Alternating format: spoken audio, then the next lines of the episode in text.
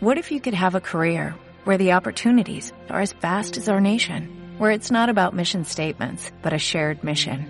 At U.S. Customs and Border Protection, we go beyond to protect more than borders, from ship to shore, air to ground, cities to local communities. CBP agents and officers are keeping people safe. Join U.S. Customs and Border Protection and go beyond for something far greater than yourself. Learn more at cbp.gov/careers. Iglesia, la verdad del Evangelio, te trae palabra de Dios en los labios del pastor Héctor Orozco.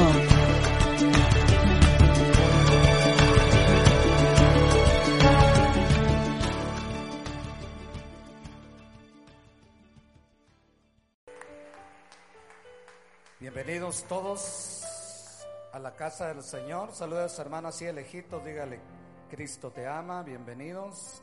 Levante su mano, salúdelos. Bienvenidos todos a la casa del Señor. Qué bueno que ya regresó del descanso, del trabajo, del paseo. De donde haya venido, bienvenido. Ojalá no venga caído. Y si viene caído, Dios lo va a levantar en esta mañana. Amén. Bienvenidos los que nos visitan por primera vez. Siéntanse en casa, es la casa de Dios. Y si es casa de Dios, es nuestra casa. Amén. Tenemos Santa Cena esta mañana, así que quisiéramos entrar a la meditación antes de acercarnos a la mesa del Señor. En el libro de los jueces, capítulo 6. Libro de jueces, capítulo 6. Gloria a Dios.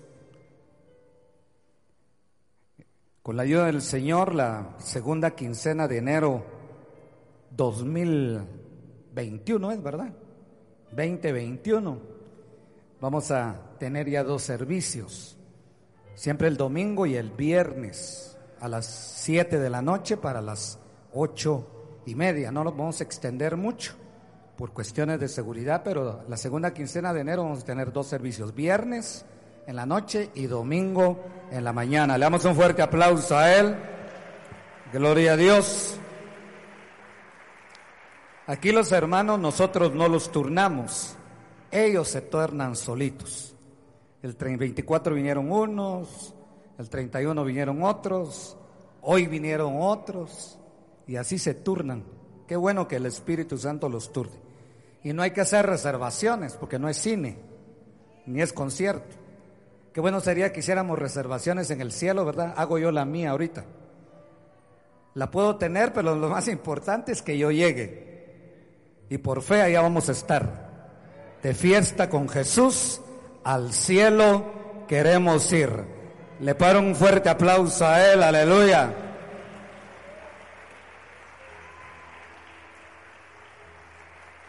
Gloria a Dios. Jueces capítulo 6. Vamos a leer desde el verso 14, verso 13, 14, 15 y 16. Jueces capítulo 6 dice la palabra del Señor en el nombre del Padre, del Hijo y del Espíritu Santo. 6.13. Y Gedeón le respondió, ah, Señor mío, si Jehová está con nosotros, ¿por qué nos ha sobrevenido todo esto?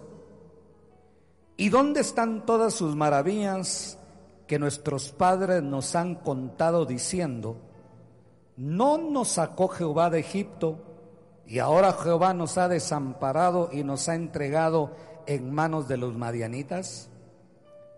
Y mirándole Jehová le dijo, ve con esta tu fuerza y salvarás a Israel de la mano de los madianitas.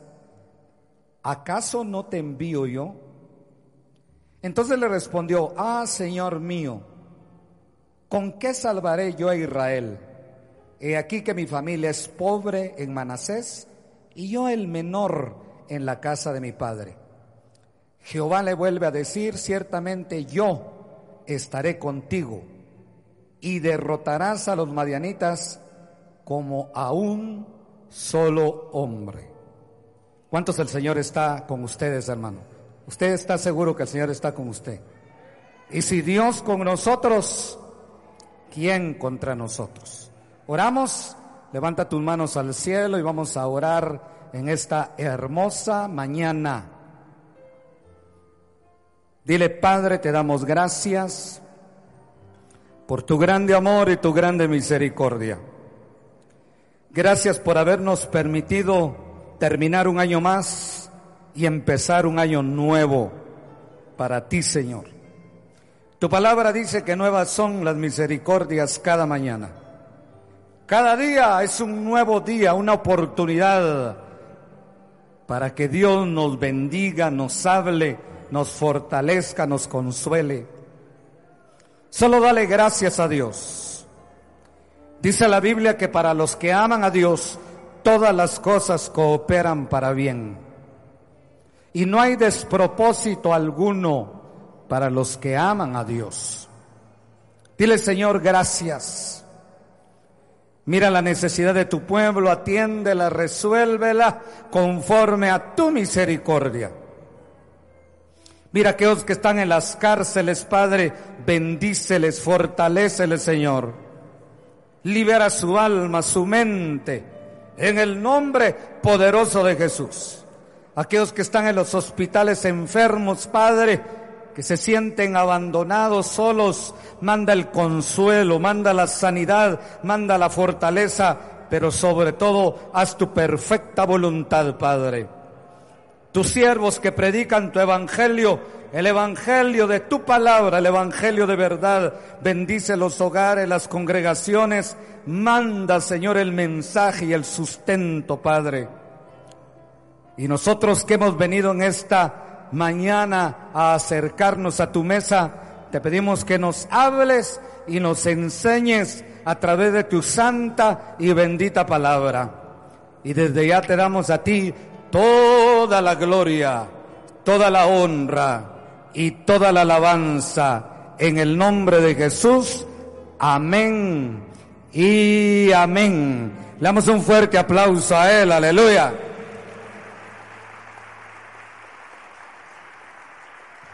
Puede acomodarse.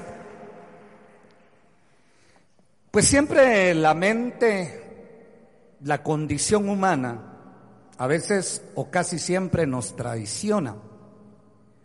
También las situaciones adversas, llámese situaciones adversas moralmente hablando, espiritualmente hablando y aún físicamente hablando. Que algunos eh, algunas personas tienen la capacidad de sobreponerse, tienen la capacidad de, de, sobresalir más rápidamente, tienen un estado de resiliencia muy fortalecido. Y otros, de alguna manera, nos podemos decir, nos cuesta reponernos de un golpe, de una enfermedad, de un desprecio. Pero Dios, una de las maravillas de Dios es que Dios es un Dios multifacético, pues. No es un Dios que uniforma a toda la humanidad, aunque hemos estado hablando que ahorita toda la humanidad está uniformada con la mascarilla. ¿Sabe por cuánto tiempo más nos va a tener el Señor así? Pero lo que sí sabemos es que es la voluntad de Dios. Y que si Dios con nosotros, ¿quién contra nosotros? Le damos un fuerte aplauso a Él, aleluya.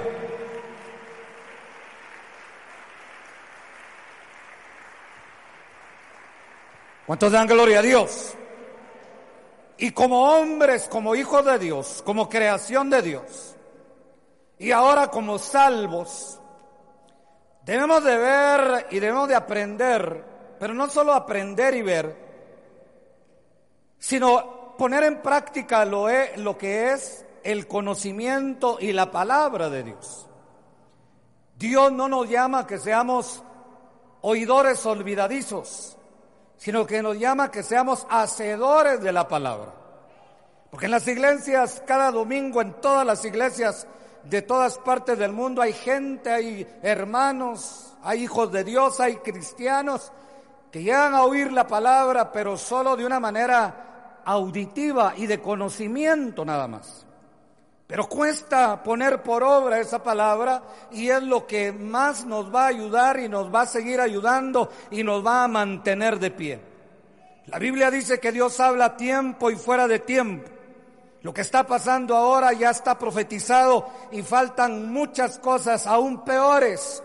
Pero dice la Biblia que para los que aman a Dios, todas las cosas cooperan para bien. Démosle un fuerte aplauso al que vive. Todo, todo, todo, todo, todo. Y todo es todo. Coopera para bien. Jehová dio, Jehová quitó. Sea bendito el nombre de Jehová. Aleluya. Siempre hemos puesto la vida de un Job que tenía el conocimiento de Dios, que tenía la revelación de Dios, pero sobre todo tenía la vida de Dios, que es lo más importante. Job sabía que lo que tenía Dios se lo había dado no porque él era bueno, sino porque Dios es bueno. Nosotros estamos en este lugar, de repente venimos en pecado, de repente venimos caídos, porque dice la Biblia que el que dice que no peca hace a Dios mentiroso. De repente venimos desanimados, pero dice la Biblia también que no es del que quiere ni del que corre, sino del que Dios tiene misericordia. Si tú y yo estamos aquí es por la misericordia y la gracia de Dios, no es por nuestra fuerza, es por el amor y la misericordia y la gracia de Dios. Dale un fuerte aplauso al que vive. Yo en esta mañana quiero predicar sobre la importancia que la iglesia se cubra de la gracia de Dios. Que la iglesia viva la gracia de Dios. Que la iglesia dependa de la gracia de Dios. ¿Qué haría usted si yo hoy predico el año de la prueba, el año de la aflicción, el año de la angustia? Tal vez sale corriendo, porque eso no le gusta oír a la gente. Le gusta oír el año de la prosperidad, el año de la abundancia, el año de las vacaciones. Y la Biblia no dice así. La Biblia dice, sufre penalidades como buen soldado de Jesucristo. Y la Biblia dice, en el mundo tendréis aflicción, pero confiad, iglesia de Jesucristo, porque yo he vencido al mundo, dice la Biblia. Aleluya.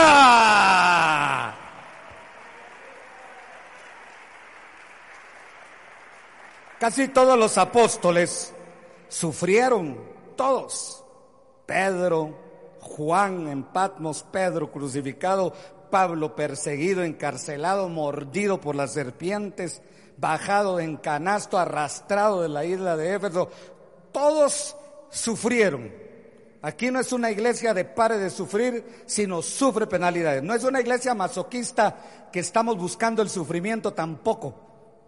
Pero Pedro cuando escribió Primera de Pedro puso, los sufrimientos de ahora son temporales, fortalezcan en el Señor y no son comparados con la gloria venidera.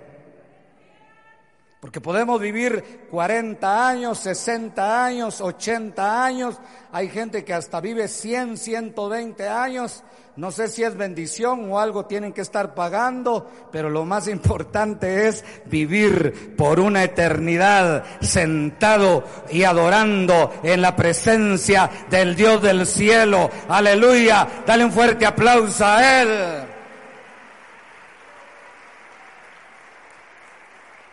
Yo quiero que usted hoy en la mañana se vaya, primero que se vaya bendecido. Segundo, que no se vaya condenado. Tercero, que no se vaya señalado. Cuarto, que no se sienta agobiado. Quinto, que no se sienta deprimido. Y sexto, que no se sienta justo también porque solo hay un justo. Somos justificados, sí, por la sangre de Cristo. ¿Cuántos dan gloria a Dios? Y que se vaya cubierto con la gracia de Dios. Y que este mensaje, hermano, lo podamos ver, lo podamos aplicar, lo podamos vivir de hoy en adelante, que lo deberíamos de estar viviendo, hermano. Y eso fue lo que hizo Job. Usted sabe la vida de Job. Siempre ponemos a Job como uno de los cristianos que más sufrió a nivel bíblico. Cada quien con su sufrimiento. Job sufrió de una manera. David sufrió de otra manera. Daniel el profeta Daniel sufrió de otra manera. El gran apóstol Pablo sufrió de otra manera. Y los apóstoles también. Pero ahora ellos deben de estar, hermano, diciendo, porque el Señor le dijo a Pedro, Pedro, lo que te pasa ahora y lo que estás sufriendo ahora no lo puedes entender, pero lo vas a entender después. Y eso es que el Señor le lo llevó al monte de la transfiguración. Por eso es importante que nosotros tengamos experiencias reales con el Cristo de la gloria. Porque el Evangelio no es tener solo Biblia. El Evangelio no es venir a cantar. El Evangelio tampoco es, ni siquiera es predicar o dirigir. El Evangelio es una vida práctica. ¿De qué serviría un arquitecto si no puede construir o diseñar una casa? ¿De qué serviría un médico si no puede recetar bien alguna medicina? ¿De qué serviría un músico si no puede tocar bien? Por eso es difícil llamarse el salmista o un salmista. Porque imagínese un salmista que no haga descender la presencia de Dios, hermano. Si a David no lo buscaron por bueno, a David no lo buscaron porque podía tocar bien. A David lo llamaron y lo buscó Saúl porque cuando David tocaba, los demonios lo dejaban de atormentar. ¿De qué serviría una iglesia si cuando venimos a la iglesia no sentimos la presencia de Dios y no hay una palabra de Dios? El Evangelio no es religión, la Biblia no es un libro, el Evangelio es vida y la Biblia es palabra de Dios, porque Dios no es hombre para que mienta, ni hijo de hombre para que se arrepienta. Aleluya. Démosle fuerte las palmas al que vive. ¿Cuánto dan gloria a Dios? Tenemos que salir libres, pero no una libertad solo como la anécdota aquel de aquel oro que aprendió a decir, soy libre, soy libre. Y de repente vino un gavilán y lo agarró. Y se lo llevó, ya se lo iba a comer y el oro siguió repitiendo, soy libre, soy libre. Y ya se lo iban a almorzar, hermano. Y no era 24 ni 31 de diciembre. Porque todos podemos cantar libre, yo soy libre, las cadenas del pecado han sido rotas y bien amarrados al pecado. O bien amargados, hermano. La verdadera libertad es claro, libertad para adorar, libertad para cantar, porque donde está el Espíritu de Dios, ahí hay libertad. Por eso nosotros aplaudimos, gritamos, danzamos, lloramos, proclamamos que Cristo nos liberó. Aleluya. Dale fuerte las palmas al que vive. Fuerte las palmas a Él. A Él sea la gloria, la honra y la alabanza. Ustedes jóvenes, el ejemplo de un hombre, no un religioso, de un hombre que sabía quién era Dios, que se dio el lujo de decirle al Señor, si tanto es tu problema conmigo, Señor, ya me quitaste a la esposa, ya me quitaste los hijos, ya me quitaste a los siervos, ya me quitaste la economía. Si tanto es tu problema conmigo, Señor, mátame pues y llévame al cielo. Y ahí se terminó todo. Y cuando Job aceptó y se metió bajo la gracia de Dios, el Señor es el que le dijo, no, pues ahora no te mato. Ahora te dejo, te voy a dar otra mujer, te voy a dar otros hijos, te voy a dar otra economía y ahora sí te voy a dar buenos amigos. No interesados. ¿Cuántos dan gloria a Dios? Por eso la, las malas experiencias, eso me lo acaba de decir el Señor, las malas experiencias no tienen que cambiar tu corazón, hermano.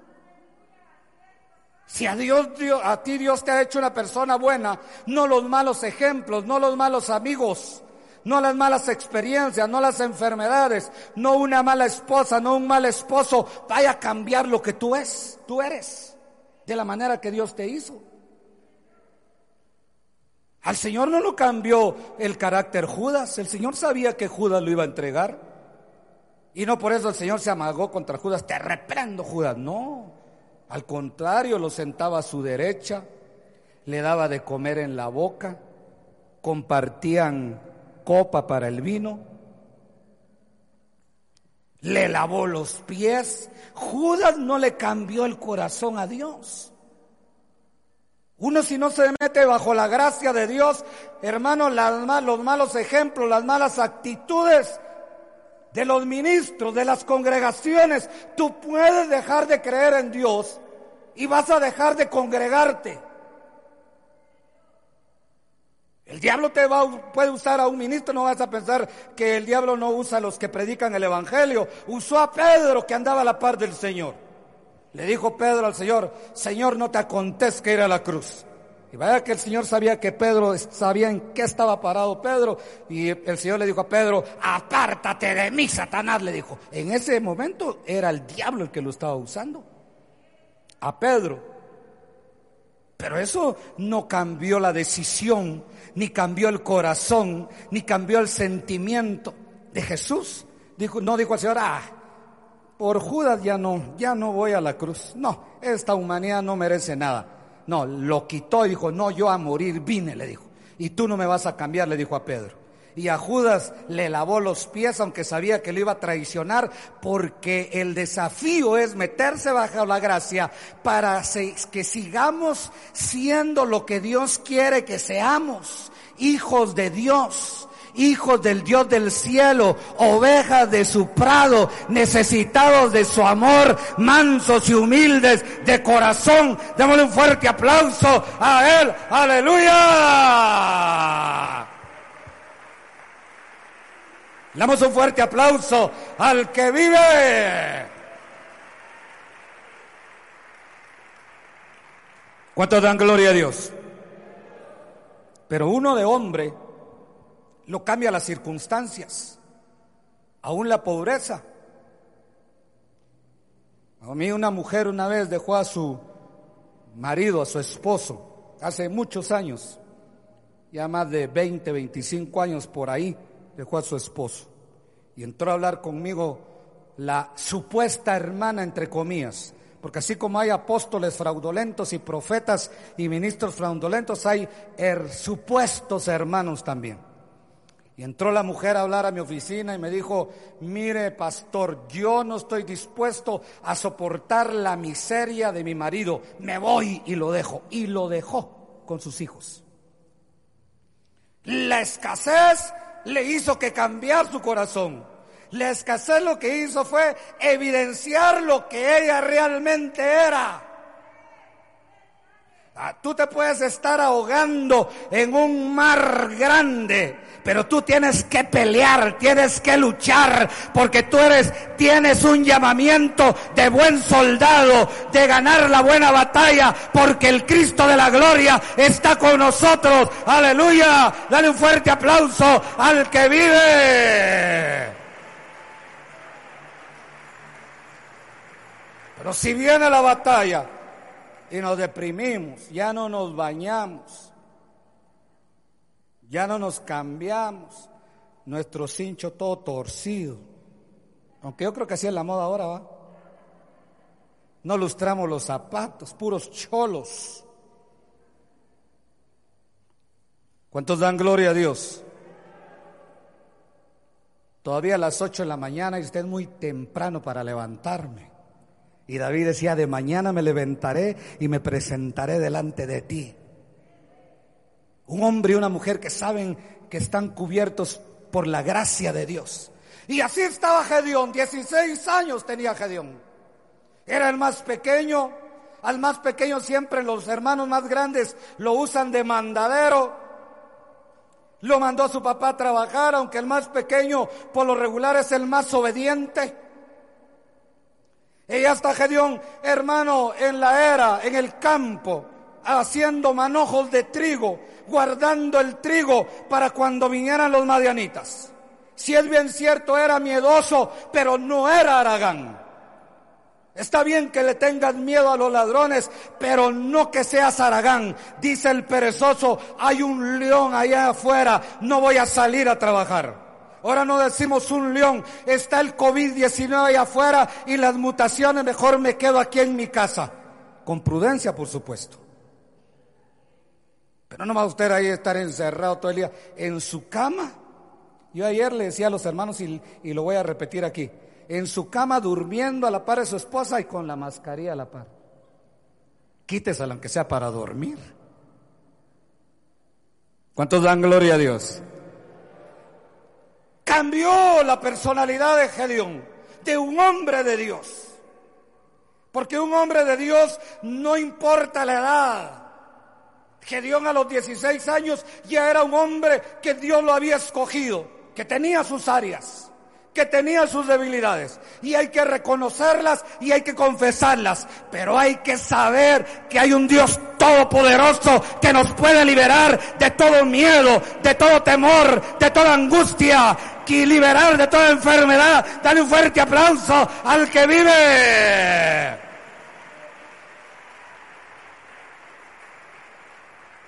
¿Cuántos dan gloria a Dios? Y la última arma que le queda al cristiano es decirle al Señor, bueno Señor, si tú me quieres llevar, llévame. Ya es hora. Cuando Cristo ya había terminado su ministerio, le dijo a sus apóstoles, mi hora ha llegado, ya me tengo que ir. Y todos se pusieron a llorar, porque nadie quiere que se muera un ser querido. Todos se pusieron a llorar y le dijo el Señor, si ustedes supieran a dónde voy yo, se gozarían. No que no haya que llorar, pero hay que gozarse también. Pero Gedeón, el diablo le dijo, sos pequeño, sos débil, estás desnutrido, eres el más pequeño de la familia, te tienen de trabajador aquí, ya van a venir los mañanitas, te van a matar, te van a arrastrar. Y Gedeón estaba con un espíritu de muerte, hermano, de menosprecio, de inferioridad. Y de repente viene la palabra de Dios. Y le dice a Gedeón, Gedeón, valiente guerrero, te confundiste, le dijo Gedeón. No, si yo soy el más pequeño, no, le dijo, tú eres valiente. Lo que pasa es que no has descubierto lo que hay dentro de ti. Tú puedes tener miedo, Puedes tener escaseces, pero ¿sabes qué es lo que nos falta? Es descubrir lo que tenemos dentro de nosotros. Y lo que tenemos dentro de nosotros es la grandeza del Dios del cielo, que fuimos creados a imagen y a semejanza de Él. Dale un fuerte aplauso al que vive.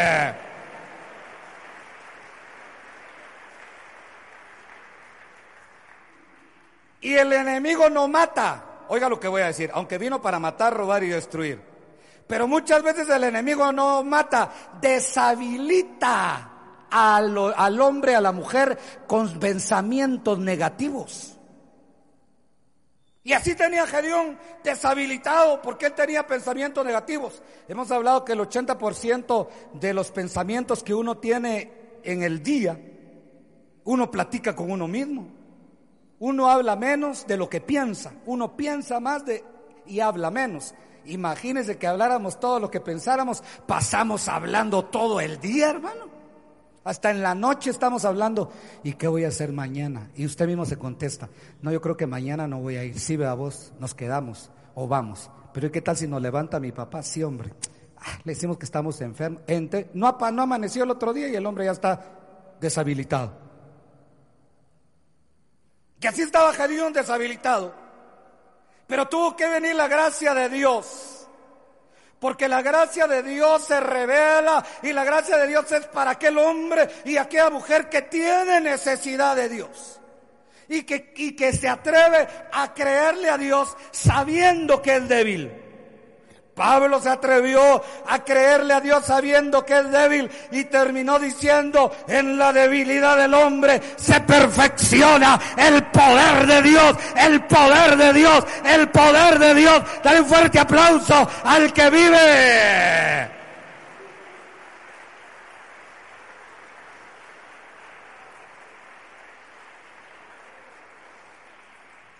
Una vez veníamos de predicar de Venía de predicar de Escuintla.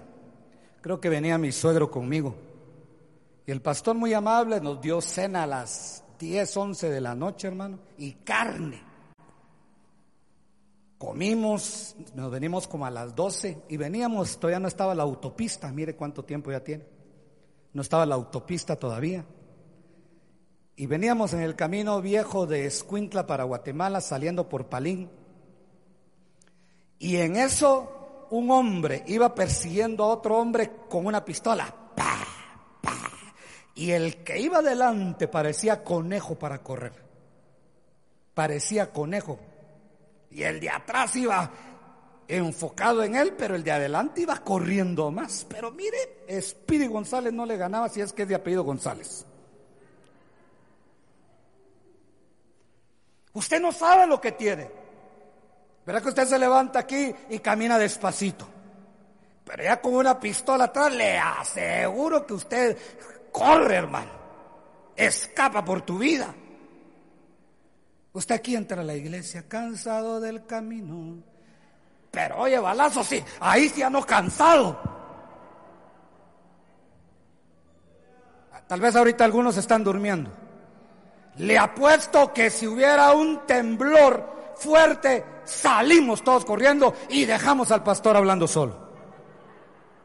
O el pastor sale corriendo y usted se queda solo oyendo. ¿Cuánto dan gloria a Dios? Usted no sabe lo que tiene adentro. Y una vez andaba en Estados Unidos, hermano. Y como a las seis, siete de la mañana estábamos como en el noveno o doceavo nivel, ya no me acuerdo. De repente empieza a sonar la alarma de incendio. Yo tenía mi maleta, había comprado cosas para mi familia, para traerle, y estaba durmiendo con otro hermano. Ahí él, era mi compañero de cuarto.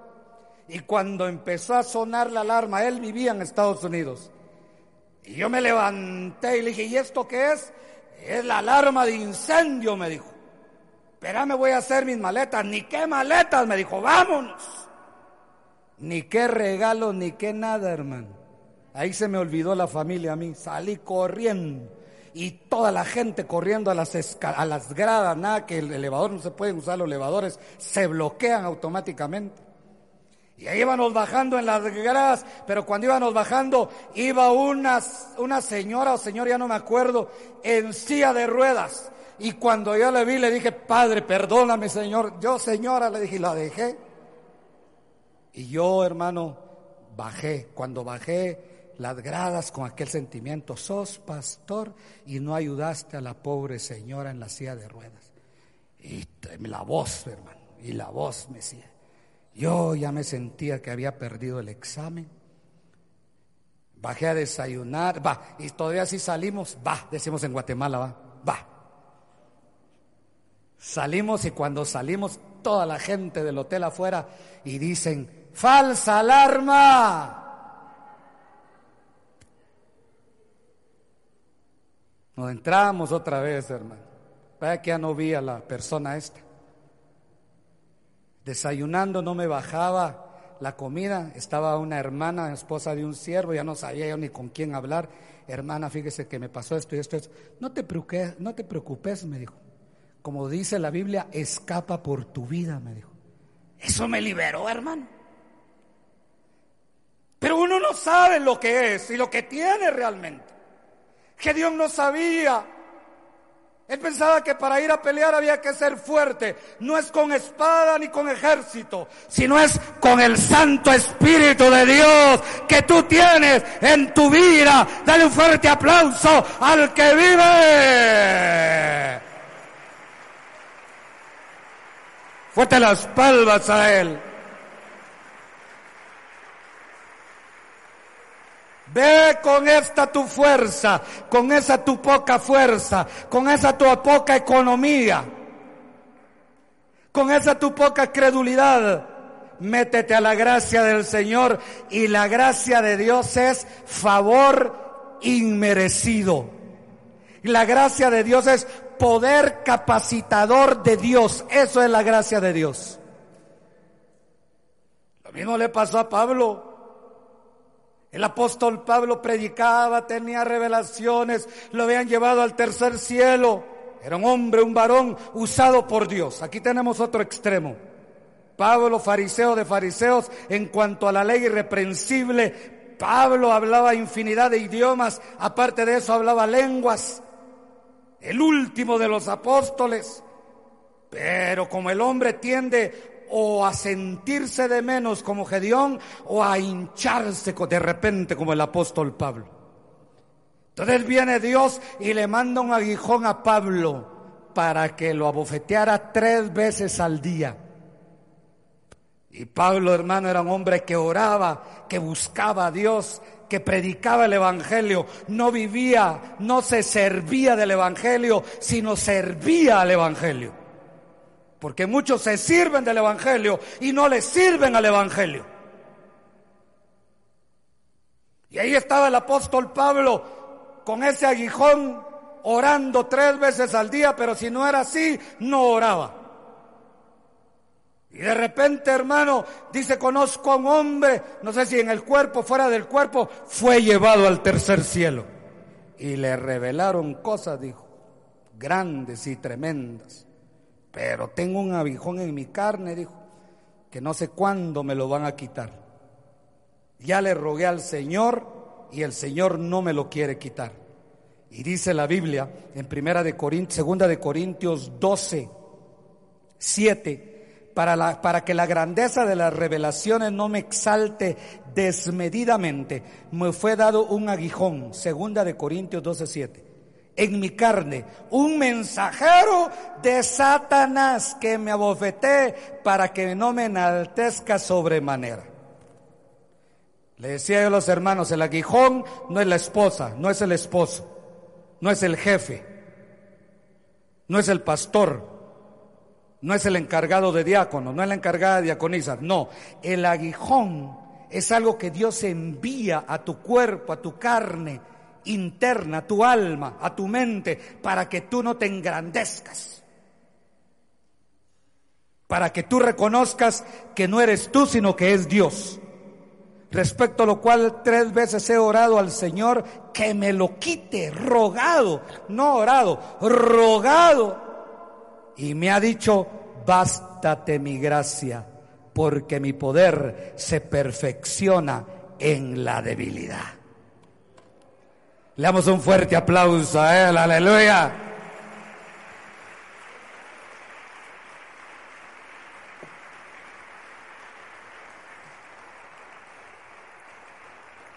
¿Cuántos días se aburrieron de la mascarilla? Levante la mano. Vea que aburre a veces. Pero ¿sabe qué le dice el Señor? Póntela.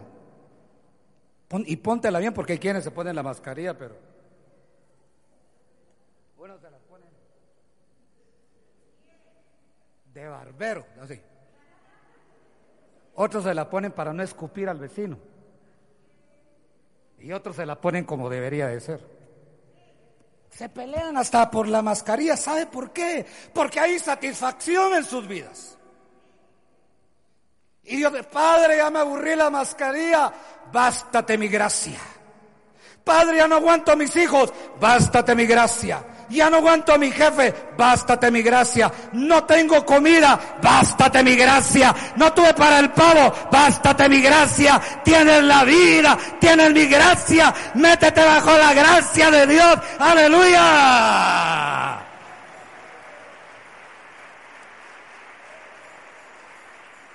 Señor, no pude dormir anoche. Bástate mi gracia. Estoy enfermo. Bástate mi gracia. No tengo dinero. Bástate mi gracia. Me siento solo. Bástate mi gracia. Dice el Señor. Démosle un fuerte aplauso al que vive.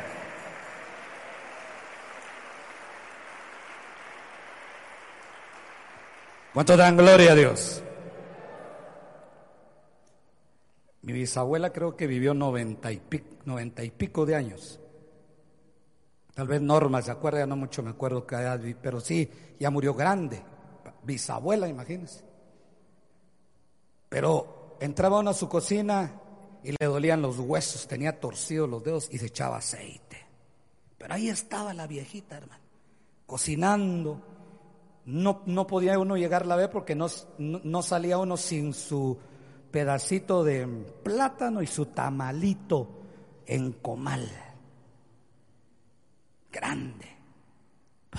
No se olvida eso. Cambio ahora las, las, jóvenes de ahora, aquí no hay ni una, gracias a Dios. Me toca lavar, dice. En la lavadora meten la ropa. ¿Cómo sufren las siervas, verdad? Cuando mi mamá lavaba, ¿sabe dónde iba a lavar? Al tanque de la Florida. No sé si todavía existe. ¿Quién, quién, quién ha ido al mercado de la Florida? Levante la mano. Ah, todavía está el tanque, ¿no? ¿Quién otro ha visto el tanque? La hermana Rocío. Vaya a ver el tanque. Hay que ir a hacer cola. Cuando en la primera de julio no habían casas, habían pozas de agua. Nacía el agua ahí en la primera de julio. ¿Cuántos conocieron las pozas de la primera de julio? Habían piedras, ahí iban a lavar. Hoy dicen la semana, ay, me duele la cintura porque tengo que lavar. Y la lavadora, Y no había que ir a perseguir el sol. Cuando tú te sientas desanimado, métete bajo la gracia de Dios. Como aquel hombre que predicaba el Evangelio, siervo de Dios, su esposa impía. Porque para predicar necesita tener una santa madre ahí, se reprenda al diablo. Solo hay que tener la presencia de Dios, el llamamiento de Dios. Este hombre, su esposa era impía, no iba al culto. Pero él lo tenía cubierto la gracia de Dios. Predicó 40, 50, 60 años y cuando ya se iba a morir le dijo a su esposa, ya me voy a morir. Dios te bendiga por todo el año que fuimos marido y mujer, pero ya el Señor me va a llevar. Y nunca había ido a la iglesia y la dejó bendecida.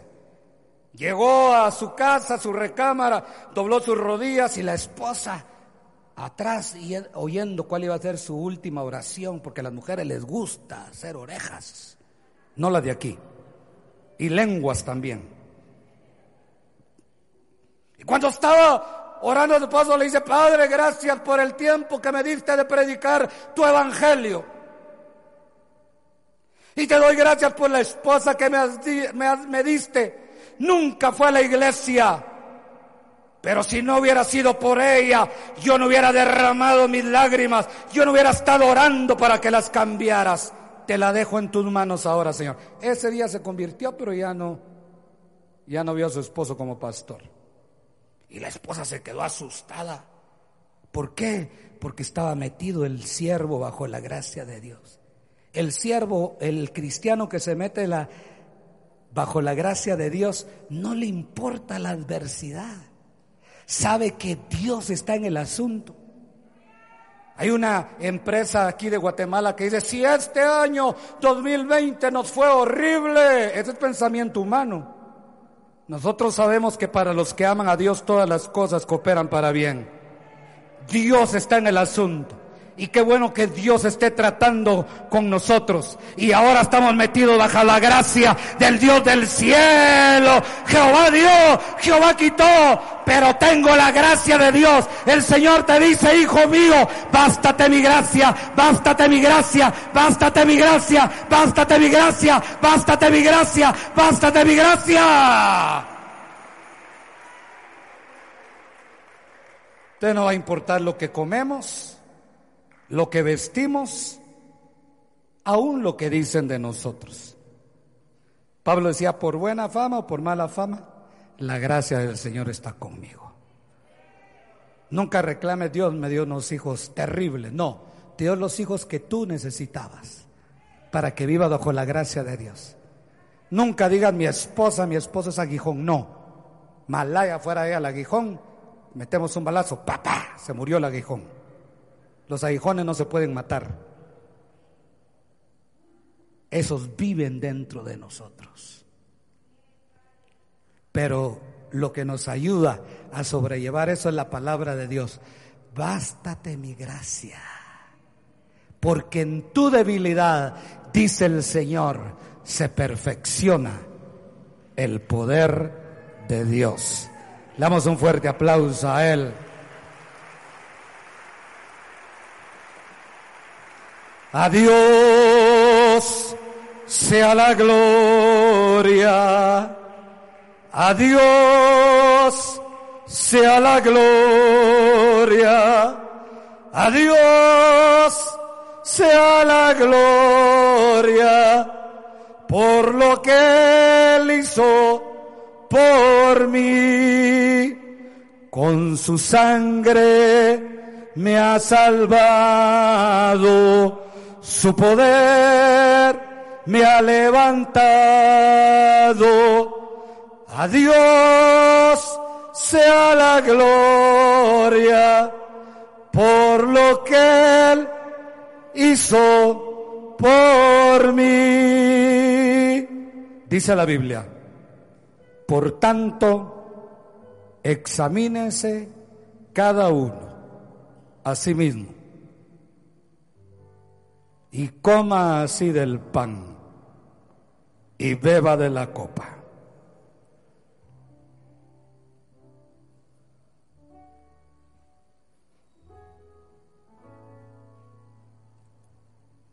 Examínate, inclina tu rostro. Examínate.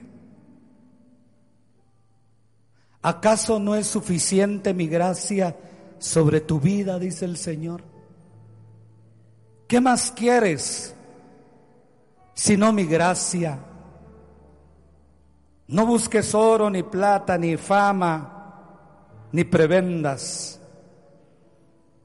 Puedes decir que estás enferma, enfermo, pero el Señor te dice, bástate mi gracia, porque en la debilidad del hombre y de la mujer se perfecciona el poder de Dios.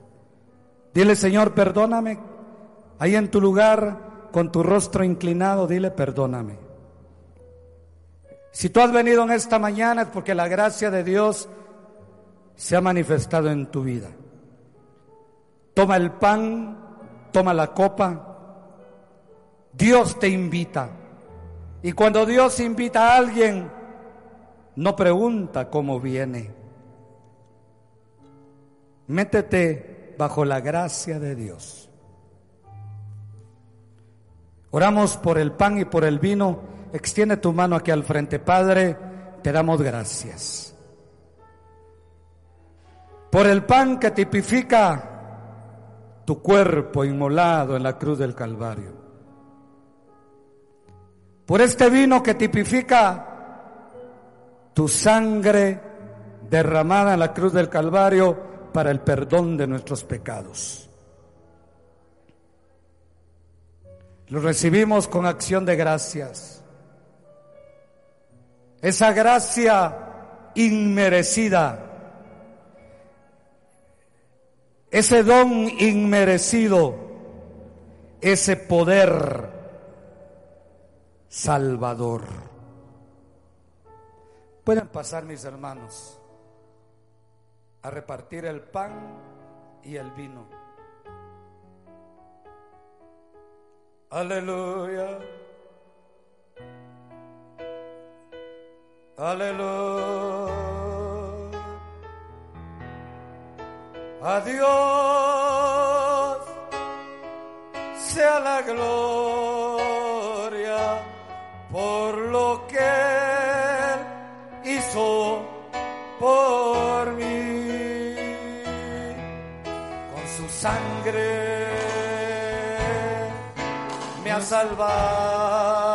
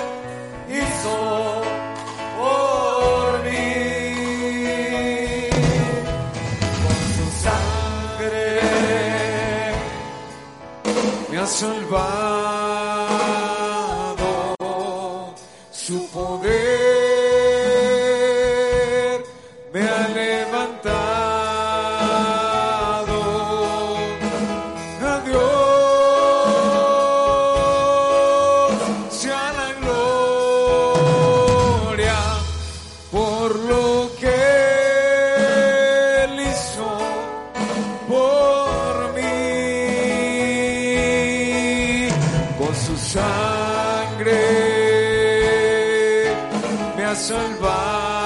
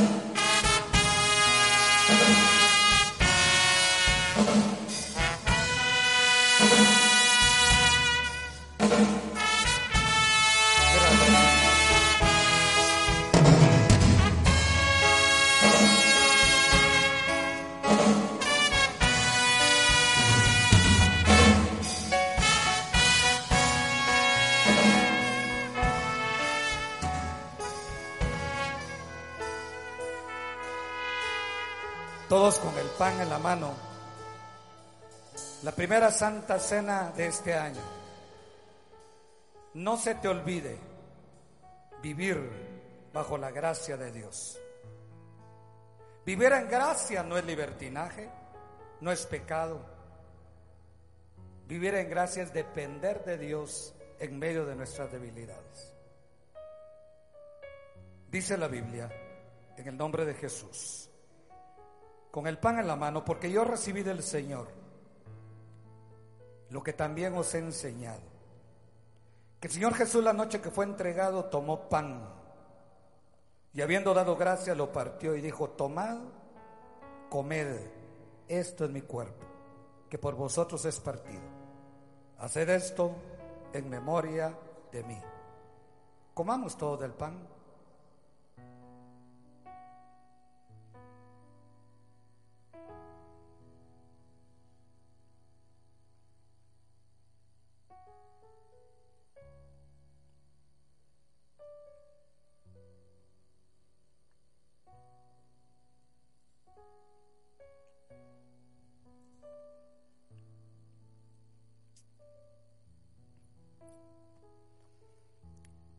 Sigue diciendo la palabra del Señor. Asimismo tomó también la copa después de haber cenado diciendo, esta copa es el nuevo pacto en mi sangre. Haced esto todas las veces que la bebiereis en memoria de mí. Bebamos todos de la copa.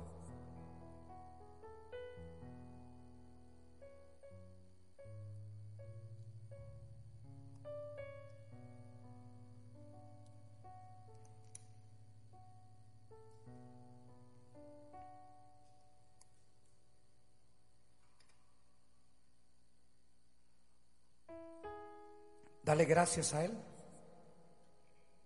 porque Él es bueno y porque para siempre es su misericordia. Gracias Señor.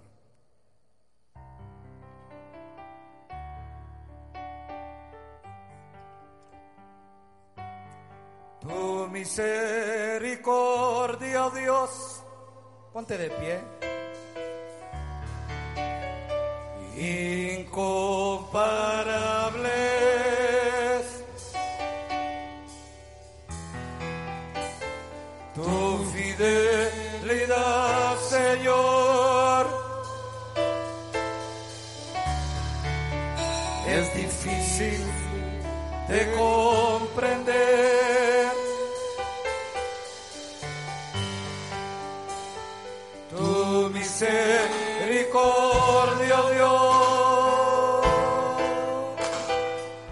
Gracias, Padre. Incomparable tu fidelidad. Tu fidelidad, Señor. Es difícil, difícil de comprender. Es difícil de comprender.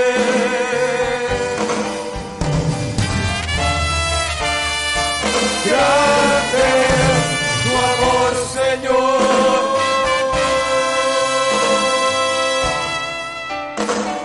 grande es tu amor por mí. Hoy, hoy, hoy. Hoy quiero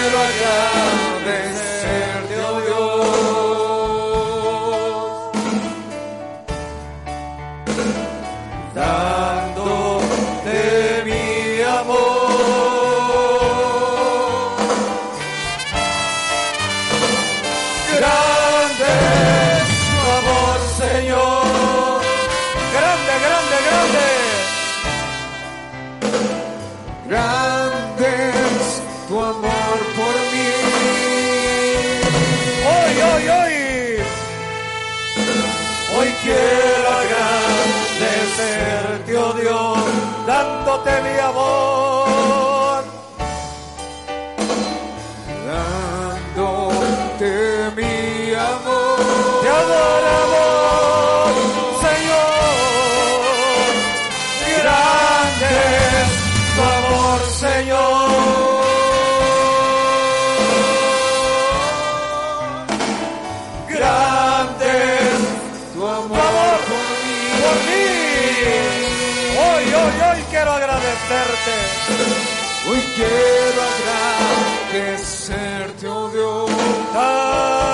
Mi amor. dándote mi amor. Puedes levantar tus manos al cielo, las dos. Recibe la gracia de Dios. Recibe hoy la gracia de Dios para vivir en medio de tu debilidad, hermano. Porque en la debilidad del hombre se perfecciona el poder de Dios.